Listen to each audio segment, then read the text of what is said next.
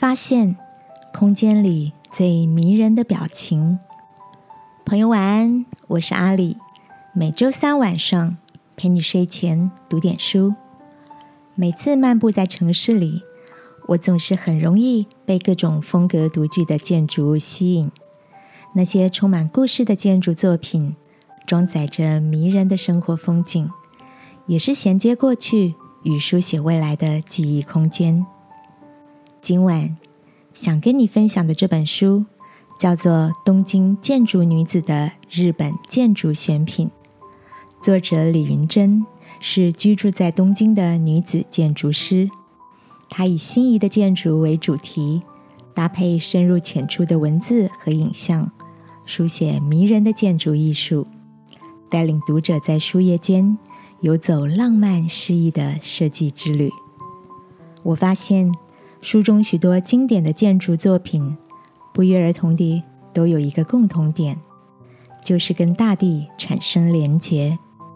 不管是依山傍海而建，塑造光影表情，或使用各种自然元素，都能让空间流淌着动人的生命力。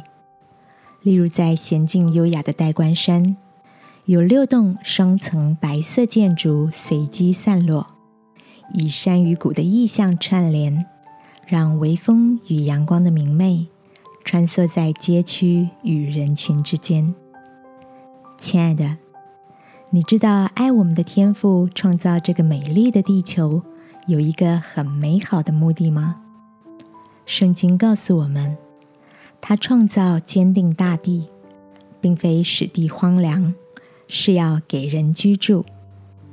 当知名的建筑大师们谦卑地尊重自然，期待返璞归真，我们是否也能在天父赐下的大地居所，以感谢来领受他的祝福呢？亲爱的天父，谢谢你创造了大地，让我们居住其中。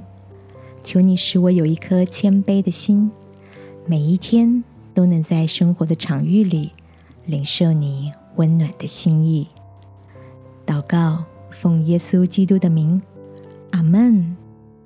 晚安，好好睡。祝福你，每天都安居在喜乐幸福里。耶稣爱你，我也爱你。